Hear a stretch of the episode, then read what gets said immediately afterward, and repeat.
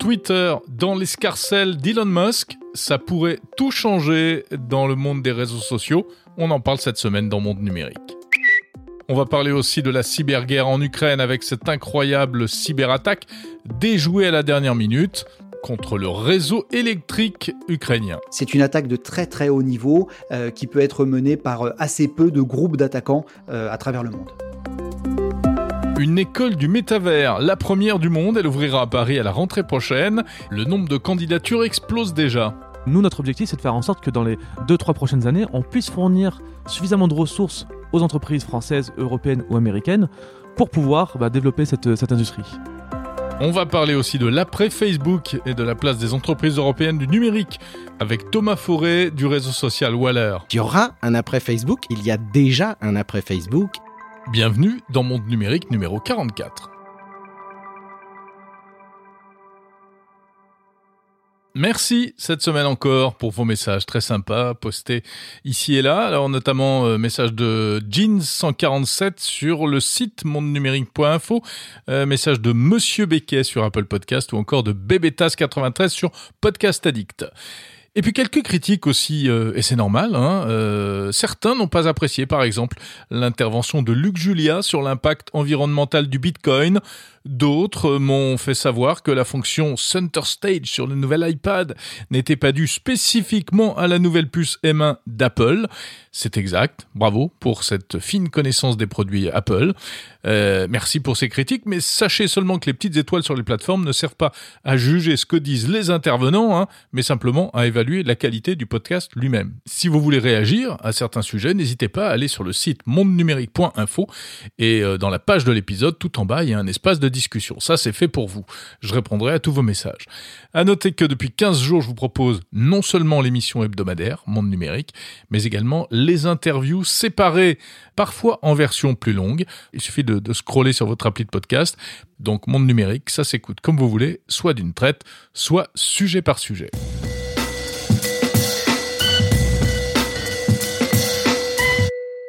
C'est l'affaire politico-financière, on va dire, et numérique bien sûr, de la semaine aux États-Unis, euh, mais également dans le reste du monde, parce que ça nous concerne tous finalement.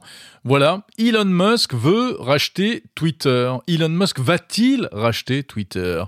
Alors c'est bien parti pour.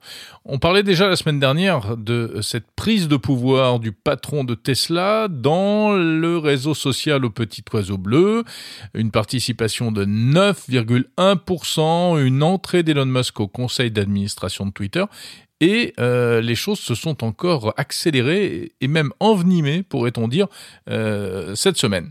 En effet, ce jeudi, Elon Musk a annoncé qu'il serait prêt à racheter entièrement la compagnie pour un montant de 43 milliards de dollars. 43 milliards de dollars, euh, ça représente environ un sixième de sa fortune. Ça lui permettrait d'acquérir donc 100% des parts. Et les motivations d'Elon Musk, euh, eh bien, euh, font couler beaucoup d'encre en ce moment, car elles seraient à la fois financières et aussi euh, politiques d'une certaine manière. Elon Musk affirme qu'il veut rendre à Twitter sa liberté, sa liberté d'expression. Et pour lui, ça passe par le retour à l'autonomie financière, c'est-à-dire quitter la bourse américaine. Twitter est actuellement coté en bourse mais le fantasque patron de Tesla et de SpaceX estime que la plateforme ne, peut plus prospérer et ne remplira pas sa mission sociétale, dit-il, dans sa forme actuelle. Donc c'est ce qu'il a expliqué dans une lettre adressée au conseil d'administration de la compagnie. Alors c'est assez étonnant, hein, cet intérêt d'Elon Musk pour Twitter. On sait qu'il y avait déjà un petit côté je t'aime moi non plus. Elon Musk utilise beaucoup Twitter et il a une vision euh, très euh, particulière de la liberté d'expression, très américaine, très libertarienne même. C'est le free speech euh, poussé à l'extrême où tout est permis. Autrement dit, pas question de censurer le moindre propos quel qu'il soit au nom de la liberté d'expression. Si Twitter appartenait à Elon Musk notamment, il n'est pas dit que Donald Trump en ait été banni euh, après l'affaire du Capitole. C'est donc vraiment la face de ce réseau social qui pourrait être changée si Musk mettait la main dessus. Et comme j'avais déjà l'occasion de le dire la semaine dernière, eh bien, vu la place que Twitter a prise dans le débat public dans de nombreux pays, y compris la France, euh, tout cela ne sera certainement pas sans conséquences. Twitter a un énorme potentiel, a dit Elon Musk, et je vais le réaliser. Certains voient ça avec gourmandise, d'autres sont carrément effrayés et s'attendent au pire. Alors qu'est-ce qui va se passer? Ça pourrait aller très vite. Selon les analystes, Elon Musk a tout pour réussir son coup en tout cas sur le papier, parce que maintenant tout dépend de la manière dont Twitter va se défendre face à ce qui apparaît clairement comme euh, ce qu'on appelle une OPA hostile. Et déjà, euh, les salariés de Twitter, qui visiblement ne seraient pas très enchantés par cette opération d'Elon Musk, ont, ont, pris les devants et ils pourraient adopter ce que l'on appelle, euh, paraît-il dans le jargon financier, la technique de la pilule empoisonnée, c'est-à-dire permettre à certains actionnaires de Twitter de racheter plus d'actions que ce qu'ils en ont aujourd'hui pour un peu euh, vider de sa substance le rachat par Elon Musk. Voilà, tout cela est évidemment très compliqué. Il y a l'aspect financier, il y a aussi, on le répète, tout ce qui touche à l'influence de Twitter à travers le monde. Twitter, ça reste malgré tout un petit réseau social, hein, 300 millions d'utilisateurs à travers le monde, mais une place symbolique extrêmement forte, euh, peut-être plus forte que Facebook en termes de euh, d'échange d'idées, de d'informations et de désinformation. C'est donc peut-être un tournant cette affaire, un tournant dans l'histoire des réseaux sociaux, et on a hâte de voir la suite. WhatsApp. Faites-vous partie des quelques 800 millions d'utilisateurs de WhatsApp, dont 15 millions en France Si c'est le cas, eh bien sachez que l'application se prépare à une vraie petite métamorphose. WhatsApp vient d'annoncer plein de nouveautés. WhatsApp qui appartient à Meta, hein, on le rappelle. Alors d'abord, c'est l'apparition de ce que le réseau social appelle les communautés. Les communautés, ce seront désormais euh, des groupes regroupant d'autres groupes. Donc c'est une histoire de groupe en fait. Oui, l'idée c'est que euh, les groupes hein, sur WhatsApp qui sont euh, très populaires, eh bien pourront être rassemblés par thème. Par exemple, si vous avez plusieurs groupes de parents d'élèves pour vos différents enfants, eh bien vous allez pouvoir grouper tout ça dans une seule et unique communauté.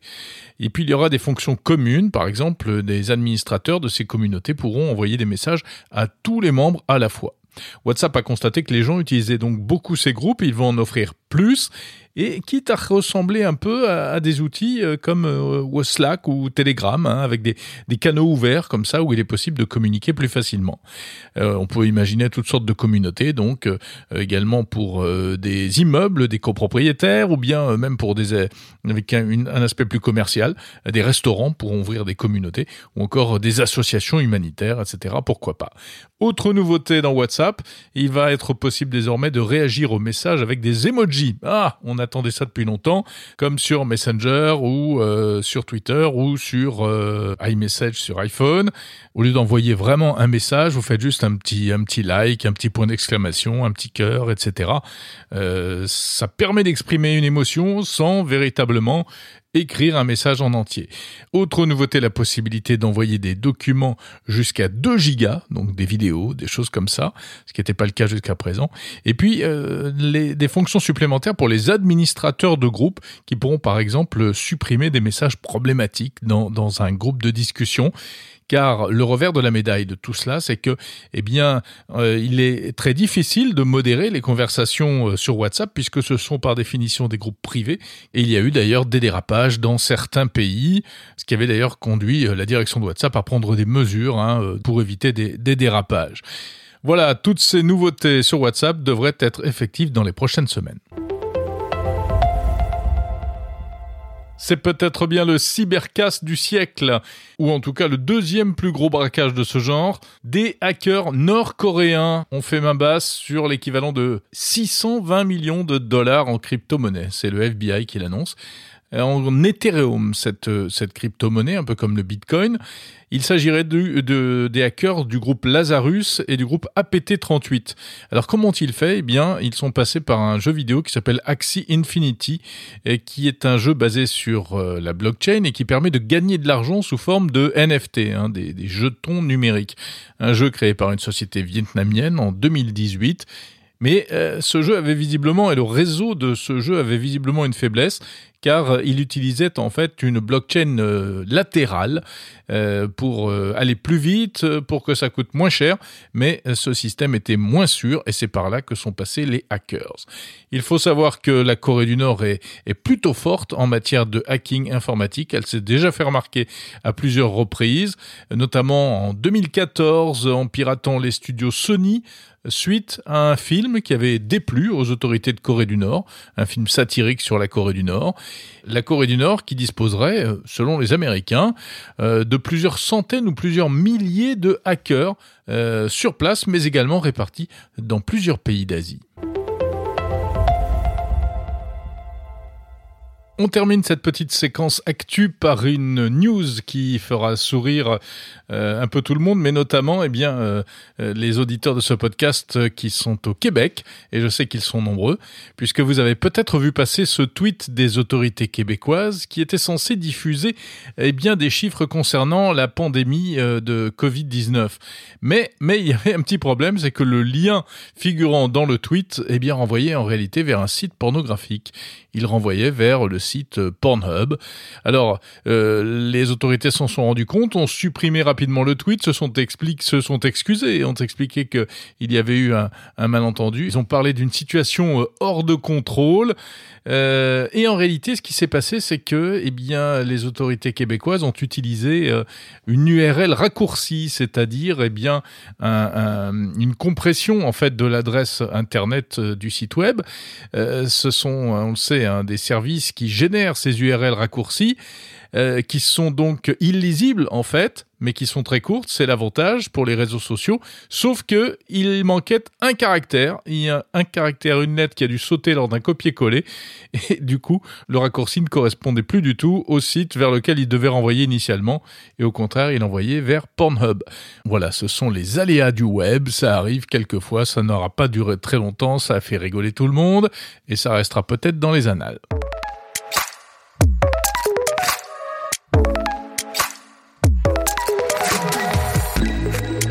Bonjour Benoît Grunemwald. Bonjour Jérôme. Spécialiste cybersécurité chez EZ.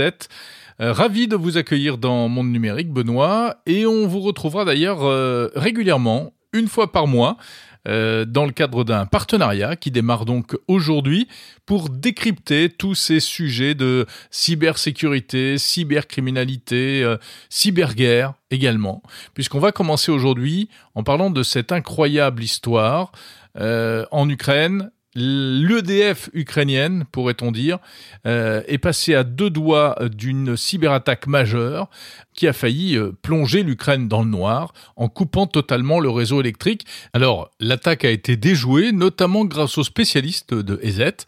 Que s'est-il passé exactement, Benoît? Eh c'est une histoire effectivement assez euh, incroyable.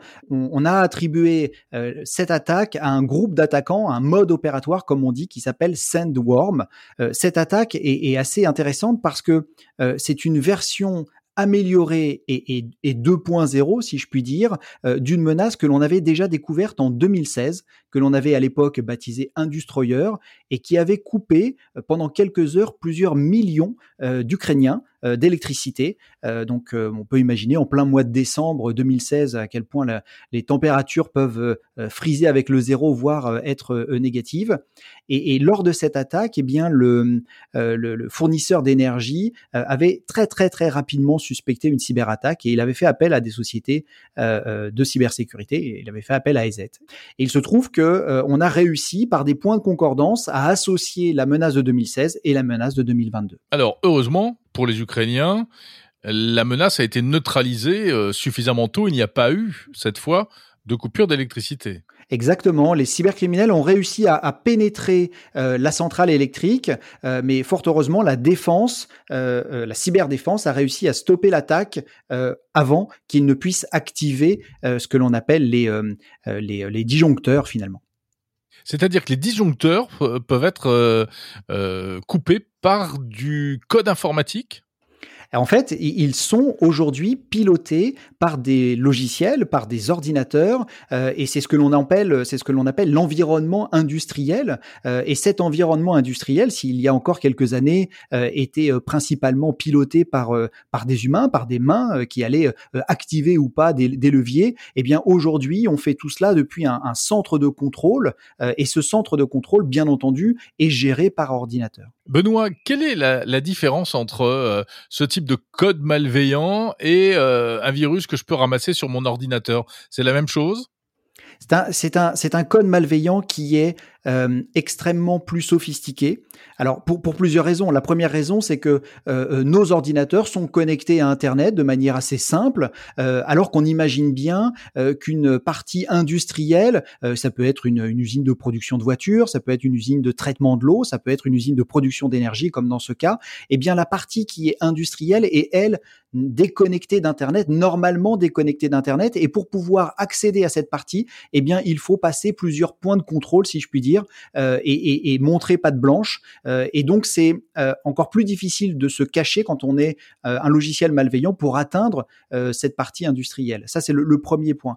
Et puis, le deuxième point, c'est que les ordinateurs qui pilotent les, éléments industriels sont des, ordinateurs assez standard. Euh, ils utilisent des systèmes d'exploitation comme, vous et moi. Mais par contre, ils discutent avec des éléments industriels, donc notamment les, les disjoncteurs. et ces disjoncteurs-là ont un langage spécial que l'on appelle ICS, Industrial Control System.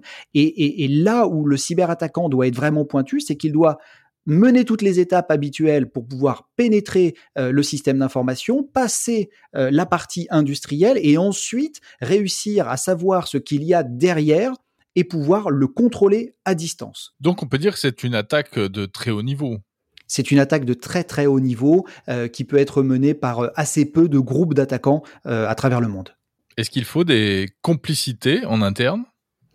On peut imaginer des complicités euh, dans les différentes attaques que l'on euh, que l'on décortique. Euh, la plupart du temps, on n'en trouve pas forcément. ça me rappelle d'ailleurs une une histoire où un employé de, de chez Tesla, la plus grosse usine aux États-Unis, avait été soudoyé par un agent externe qui lui avait proposé un million de dollars pour introduire une clé USB dans l'usine. Et, celui-ci avait eu un excellent réflexe. Il avait refusé l'offre et il avait dénoncé euh, la personne qui lui avait fait cette offre et, cette personne a, été du coup arrêtée.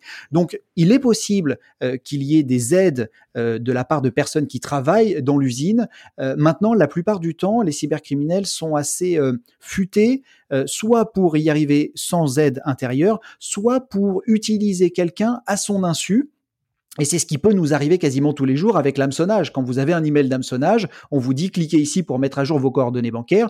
Vous le faites de bonne foi, mais en fait, c'est pas l'utilisateur légitime, la banque qui vous le demande. Merci beaucoup, Benoît Grenemwald de la société EZ. Merci.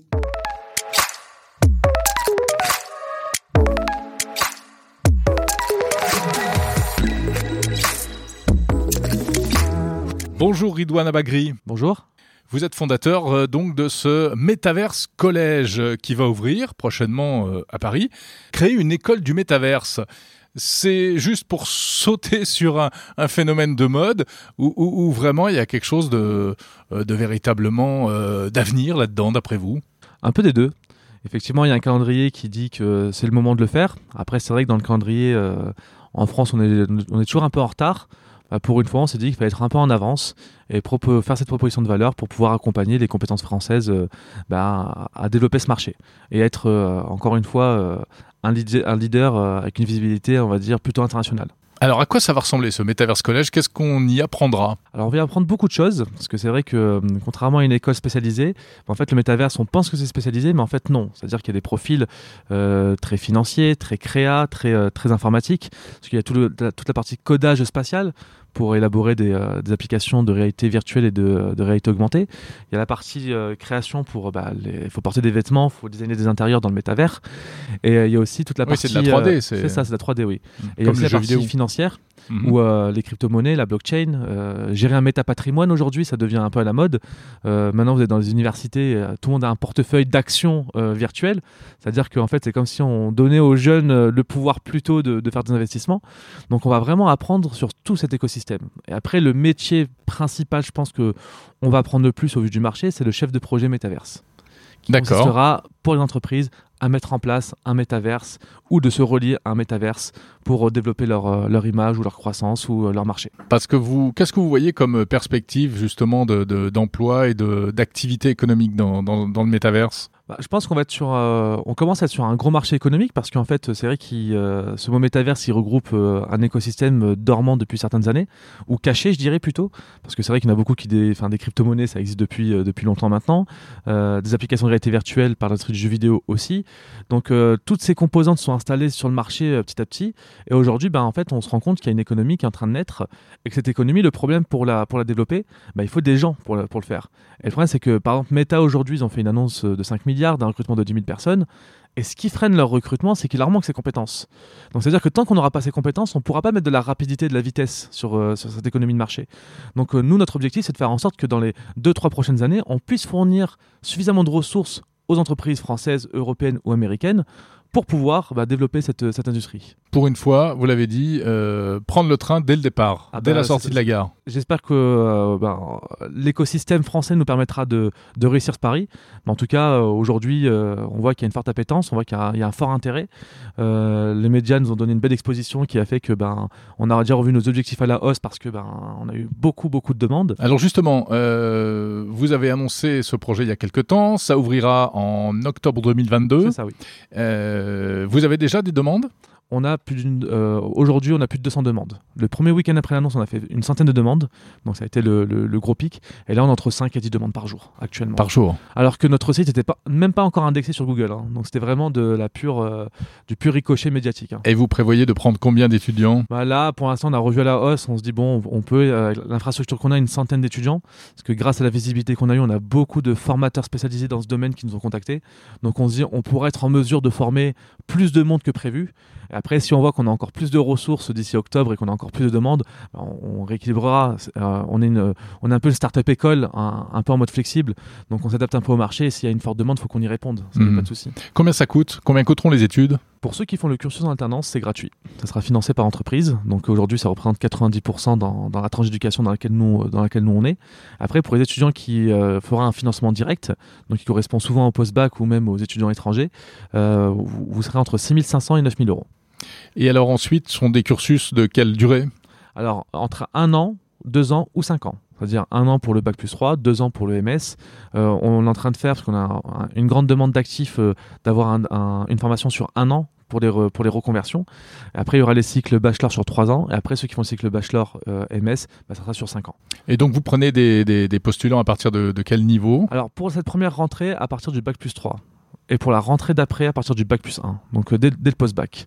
Et à l'arrivée, ces, donc ces jeunes qui sortiront euh, auront euh, un profil de quoi? D'ingénieur, de, technicien de... pas un profil d'ingénieur. Je pense qu'il y, aura, il y aura beaucoup de polymorphes parce qu'on va faire des profils qui vont évoluer avec le marché. je pense que les premiers profils qui vont sortir, ce sera des chefs de projet. Après, il y aura beaucoup de techniciens, un peu les plombiers du numérique, hein, ceux qui vont euh, coder spatialement toutes ces applications. Mhm. Euh, il y aura tous les promoteurs, il y aura tous les créateurs. Donc, je pense que euh, je pense pas qu'on sortira des profils ingénieurs qui sont encore plus techniques sur certains sujets, mais on sortira vraiment des, profils avec plusieurs compétences multiples. On sait que, donc, vous l'avez dit, Meta a prévu d'embaucher 10 000 professionnels dans toute l'Europe. C'est ça, oui. Euh, est-ce que les autres entreprises seront également euh, demandeuses, d'après vous? Bah, Elles sont déjà demandeurs. Elles sont déjà demandeurs parce que même sur des postes en alternance, on ne pensait pas qu'il allait avoir autant de demandes. Donc il y a beaucoup de demandes sur la data analyst, etc., euh, liées au métavers, sur aussi de la chefferie de projet. Mais je pense que les entreprises sont au rendez-vous plutôt que prévu. Et ça, c'est plutôt, euh, plutôt bien parce que ça veut dire qu'ils mettent des investissements dès maintenant. Donc ça veut dire que même les entreprises ont cette volonté de ne pas rater le train. Et ça, je trouve que c'est, une première en France parce que, en général, à chaque fois qu'il y a une révolution technologique en France, les entreprises du CAC 40 ont toujours été à la ramasse. Ça, ça, c'est l'histoire qu'il dit. Et là, pour une fois, je trouve que bah, ils sont au rendez-vous. Donc euh, espérons que ça continue, qu'ils sont pas euh, juste en mode euh, on est curieux, on va voir ce que ça donne, on veut tenter avec un petit un petit emploi ou deux. Mais je pense que s'ils financent aussi cette, s'ils financent, enfin si si boostent ce marché de l'emploi, bah, quoi qu'il arrive, bah, nous ça nous attirera plus d'étudiants, il y aura plus de profils et il y aura plus de technologies en France. Et le progrès, on, gardera le leadership, ça c'est sûr. Donc selon vous, il y, a un véritable avenir au métaverse? Pour moi, il y a, y a, un avenir, il y a même un, vrai présent. Mmh, mmh. Et ceux qui doutent de tout ça, euh, euh, ceux qui aussi euh, remettent en question. On sait par exemple que le métaverse et la protection de l'environnement, c'est pas le mariage d'amour, hein, a priori. Oui, mais après, honnêtement, dans, le progrès, il y a toujours bah, des, paris à faire, des avantages, des inconvénients. Après, l'environnement, si vous voulez, par exemple, une école de métaverse, un exemple tout bête, ça limite des déplacements énormes. Ça limite des déplacements internationaux, ça limite aussi euh, beaucoup de choses qui sont liées euh, à la vie sociale des étudiants. Mmh. On disait un peu ça d'Internet aussi au début, et puis finalement on se rend compte que rien ne vaut les rencontres en, en Sauf qu'un métaverse, vous pouvez être à Pékin, à New York, à Paris, être dans la même salle et parler avec une personne comme si elle était à côté de vous, sans que personne se déplace. Donc je pense que sur l'organisation professionnelle, sur, sur différents sujets, ça apportera quand même un gros bénéfice. Après, ça limitera pas d'autres problèmes, mais malheureusement, le, le progrès, c'est toujours un peu comme ça. Hein. Internet l'a démontré, euh, l'iPhone l'a démontré. Donc euh, ça, je pense, je pense pas qu'on peut y échapper. Après, il faut juste que chacun remplisse son rôle. Je pense que nous, à notre hauteur, en tant qu'école, notre rôle, c'est de faire en sorte que ces compétences existent sur le marché, qu'on puisse les fournir. Après, il y a l'État, il y a des associations, il y a des ONG, il y a des entreprises. Si chacun remplit son rôle, tout devrait bien se passer ou mieux se passer. Le fait qu'Emmanuel Macron ait parlé de créer un métaverse français, euh, ça va dans votre sens? Ça vous bah moi, ça va dans mon sens. Euh, je trouve que c'est très bien qu'il annonce ça. je pense que c'est un, c'est aussi un très bon argument de campagne. Donc, je pense qu'il faudra juste voir le comment le comment, le pourquoi, le, où, le quand. Euh, il y a encore beaucoup, beaucoup, de questions, parce que là, c'est encore un effet d'annonce. Mais en tout cas, s'il si, euh, part sur un métavers français, voire euh, européen, comme il a annoncé, selon les priorités, ça peut être aussi une incroyable opportunité d'affaires économiques pour la France, ça c'est sûr et certain. Merci beaucoup, Ridwana Bagri. De rien, je vous remercie. Fondateur du Metaverse Collège.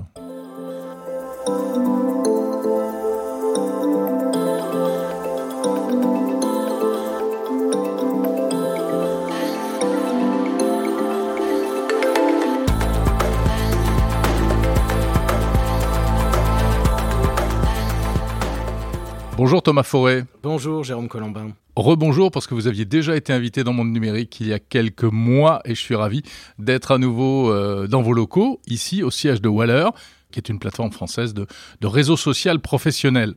Et aujourd'hui, vous signez un livre, Thomas Forêt, qui s'appelle Après Facebook, rebâtir aux nouvelles éditions de Passy.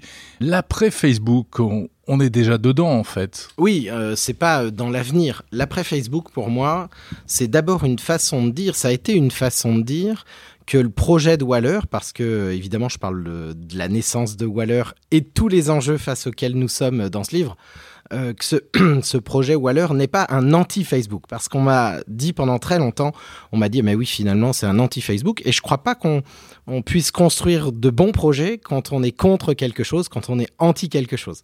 Euh, en revanche, clairement, nous nous sommes euh, bâtis dans cette idée de construire une plateforme sur Internet, une plateforme de communication, un réseau social qui protège les gens oui, d'une certaine façon, euh, contre l'idée en fait euh, de, de, ces plateformes GAFAM que nous voyons et qui sont bâties sur un modèle d'exploitation de données. Alors moi, je préfère parler d'après Facebook parce que je pense que euh, d'abord l'avenir est absolument à écrire euh, en la matière et qu'il y aura un après Facebook et qu'il y a déjà un après Facebook. Tous ces gens qui euh, ferment leur compte, tous ces gens qui se posent les bonnes questions sur l'exploitation de leurs données ou même la sécurisation de leurs données, eh bien, Waller est une réponse à ça. En tout cas, moi, c'est vraiment l'aventure que j'ai décidé de mener, non pas contre, mais pour dessiner et inventer quelque chose de très actuel. Alors inventer quelque chose de nouveau, mais quoi et de quelle manière exactement? Euh, récemment, les institutions européennes ont adopté le fameux euh, texte DMA, hein, Digital Market Act, qui vise à mieux protéger euh, les entreprises et les citoyens européens face aux, géants américains du numérique. Est-ce que vous pensez que ça va dans le bon sens et que ça va servir à quelque chose? Oui, c'est ce qu'on nous annonce. D'abord, euh, à l'heure euh, à laquelle nous enregistrons euh, cette émission, le texte n'est pas sorti. Donc, on ne peut pas dire qu'on peut analyser le texte. En revanche, les principes de ce texte, on les connaît un petit peu, et c'est vrai que ça va changer beaucoup de choses.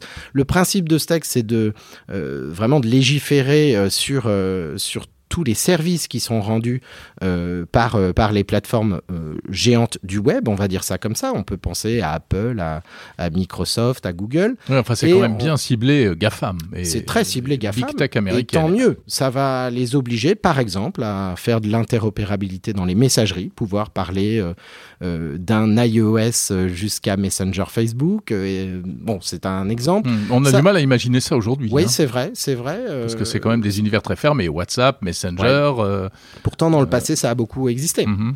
Euh, quand on avait euh, ICQ, je ne sais pas si vous vous souvenez. Tout à fait, mais voilà, mais ça s'est arrêté là, on va dire. C'est vrai. Et moi, je trouve que bon, si ça s'applique, ce sera évidemment formidable pour le, citoyen. Hein, ça, c'est la première chose. D'autres exemples, le DMA normalement va permettre aussi plus d'ouverture en matière de concurrence et d'accès, en fait, notamment aux applications mobiles. Euh, les stores en fait ne pourront plus être euh, simplement euh, entièrement fermés. Comme l'App Store. On pense à l'App Store, bien sûr.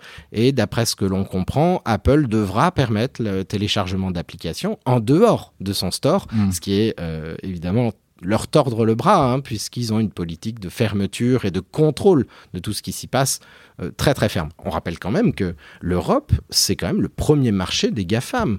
Donc il y a un moment, c'est c'est quand même absolument hmm. normal que ces entreprises privées étrangères se conforment à nos lois. Et euh, certes, ils doivent un peu flipper, mais euh, ça serait quand même la moindre des choses que d'appliquer des réglementations hmm. sur des marchés qui leur rapportent beaucoup. Alors ça, c'est un point de vue que vous défendez en tant qu'Européen, en tant que citoyen, mais aussi en tant qu'entrepreneur. C'est bon pour des entreprises comme la vôtre, ce, DMA Oui, c'est bon. Je vais vous dire pourquoi. Nous, on développe une application mobile qui est évidemment déployée sur les stores euh, d'Apple et Android, Play Store. Euh, et on a vu, d'ailleurs, on a vu Google maintenant, Google euh, euh, surveille beaucoup plus qu'auparavant toutes les publications d'applications mobiles et ces gens-là nous imposent des façons de faire. Je vais vous donner un exemple. Nous, quand on a, sorti la, multimodalité de, connexion sur notre application mobile, on a permis euh, à certains de nos utilisateurs de se connecter par ce qu'on appelle du SSO. Donc, euh, vous savez, quand vous cliquez sur un bouton me connecter avec Google, me connecter avec Microsoft ou autre. Eh bien, dès lors qu'une application euh, Apple à ce genre de mécanisme, elle doit implémenter obligatoirement la connexion via Apple.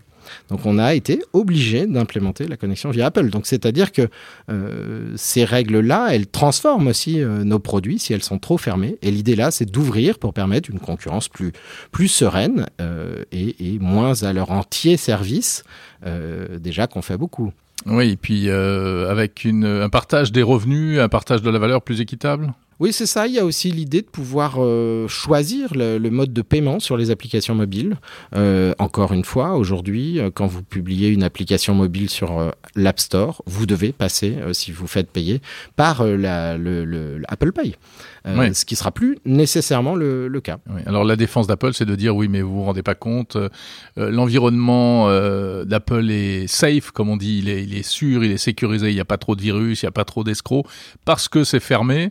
Et là, ça va être euh, un peu ce qu'on voit quand même sur Android, où il y a plus de, problèmes de ce genre. Oui, c'est vrai. Et, bien, euh, des sociétés se développeront pour sécuriser les, les applis mobiles de nos citoyens. Je veux dire, à tout problème, une solution. Mais il me paraît important et fondamental aujourd'hui de trouver des moyens euh, de régulation de ces géants qui, sont, qui ont une puissance bien trop, bien trop importante. Mhm.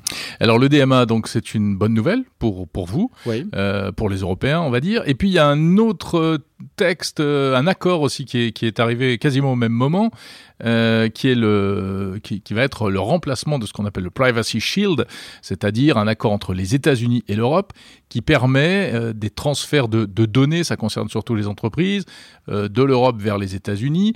Avant, ça existait, puis il y a eu le RGPD qui a imposé des règles, et donc la justice européenne a estimé qu'il n'y avait plus l'équivalent en termes de sécurité juridique côté américain.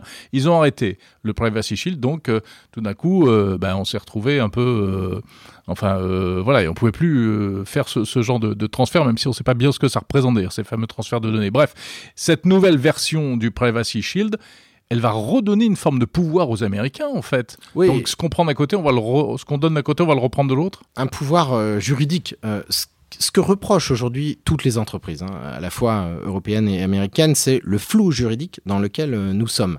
Euh, si on appliquait réellement la loi, euh, aucune euh, ou très peu d'entreprises aujourd'hui et de plateformes, plutôt on devrait parler de plateformes européennes, ne pourraient transférer des données en Europe. Je, je vous prends un exemple. Il y a un très bon exemple qui est sorti, vous savez, c'est Google Analytics, qui a été aussi reconnu Ouais. par la CNIL, hein, cette fois-ci, hors des clous euh, juridiques de l'Europe, ce qui est quand même, ce qui est quand même énorme.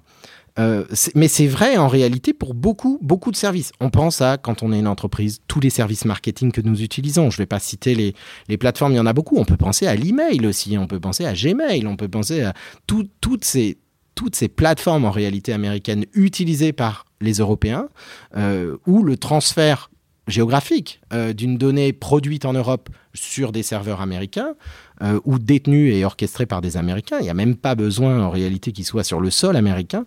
Ça, c'est illégal aujourd'hui. Bon, en vérité, c'est intenable. Euh. Oui. donc, en fait, ça se pratique. cet accord, évidemment, cet accord qui est, qui, qui aujourd'hui est annoncé, c'est un accord qui en réalité ressemble tellement à ce qui était auparavant que ça paraît surtout être du pain béni pour les États-Unis parce que effectivement, il faudrait que les États-Unis pour euh, être dans un, un accord véritable appliquent les mêmes réglementations que le RGPD, protègent les données des citoyens européens Mhm. aussi bien qu'en Europe. Alors, ça commence à se faire dans certains États. Ça, c'est vrai, mais enfin, le, plate- Californie, le, etc. le Cloud Act s'applique toujours. Oui, le Cloud Act, c'est donc cette le loi, problème, c'est ça. voilà, cette loi américaine qui permet à la justice, hein, quand même, sur, euh, sur enquête judiciaire sous contrôle d'un juge, d'aller fouiller dans des serveurs d'entreprises américaines, même si ces serveurs ne sont pas sur le sol américain. C'est vrai. Autrement dit, s'ils sont par exemple sur le sol européen. Ça Euh, va un peu plus loin. hein, ça va un peu plus loin. C'est-à-dire que si une entreprise américaine a conscience d'un enjeu qui pourrait contrevenir euh, à la sécurité économique euh, des, des, des États-Unis, elle est dans, dans le devoir de transmettre ces données. ça, Euh, donc ça, c'est Ouais. pas seulement sous requête judiciaire, ça qu'il faut bien comprendre.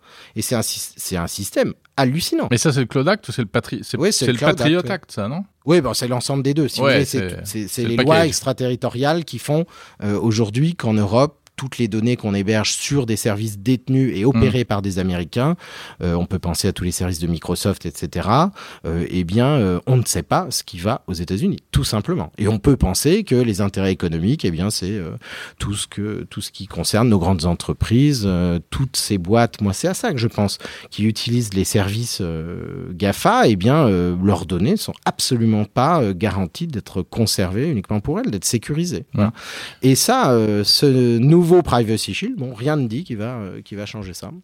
Mais Thomas Fauré, est-ce que c'est pas une vision un peu euh, euh, ancienne euh, tout ça? Parce que les données aujourd'hui, elles sont pas stockées sur un data center. C'est pas comme dans le Oui. film, je sais plus comment il s'appelait, où euh, l'héroïne voulait retrouver ses, ses- sa sextape dans un data center de Google aux États-Unis. Ça se passe pas comme ça. Aujourd'hui, les données sont en redondance dans le monde entier.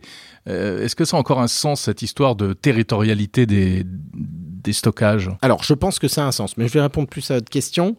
Euh, c'est pour ça que j'emploie le mot opéré par. Je vous ai pas dit précisément stocké à tel endroit, opéré par des entreprises américaines. Et effectivement, aujourd'hui, dans les systèmes, euh, on a ce qu'on appelle les CDN. Les CDN, qu'est-ce que c'est? C'est des, des, des clusters de serveurs qui font que lorsque vous mettez une image euh, dans un mail, en réalité, euh, quand votre correspondant qui habite en Inde ouvre votre mail, l'image en question a déjà été répliquée probablement déjà en Inde. Euh, mais tous ces réseaux de serveurs, ils sont opérés euh, par des, opérateurs qui sont euh, soit indiens, soit européens, soit, euh, soit américains. Donc ça a du sens de dire ça.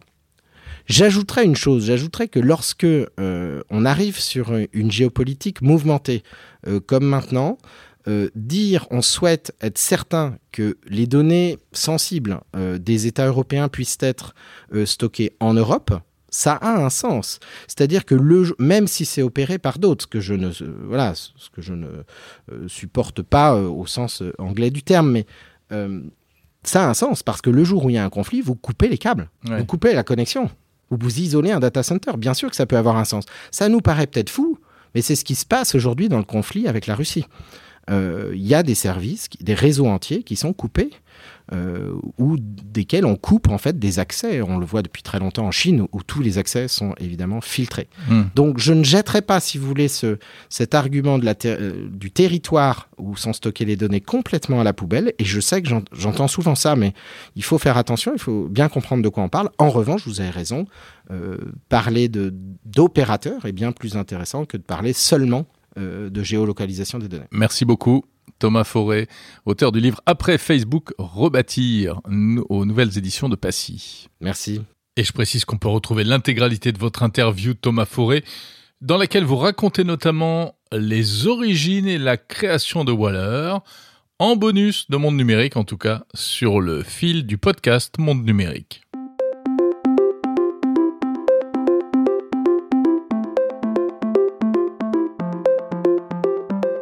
C'est la fin de ce 44e épisode de Monde Numérique. Merci de l'avoir suivi et merci pour votre fidélité épisode après épisode. Vous êtes de plus en plus nombreux à écouter ce podcast et vraiment, je vous en remercie. Continuez à noter ce podcast, euh, les petites étoiles et aussi les commentaires pour dire aux autres auditeurs euh, euh, pourquoi vous écoutez Monde Numérique. Et puis n'hésitez pas non plus à m'envoyer vos suggestions de sujets, de reportages, d'interviews, etc. Je suis très heureux chaque semaine de passer euh, ces 40 minutes en votre compagnie, euh, de préparer ces reportages et ces interviews pour vous qui écoutez. Je vous salue, à samedi prochain.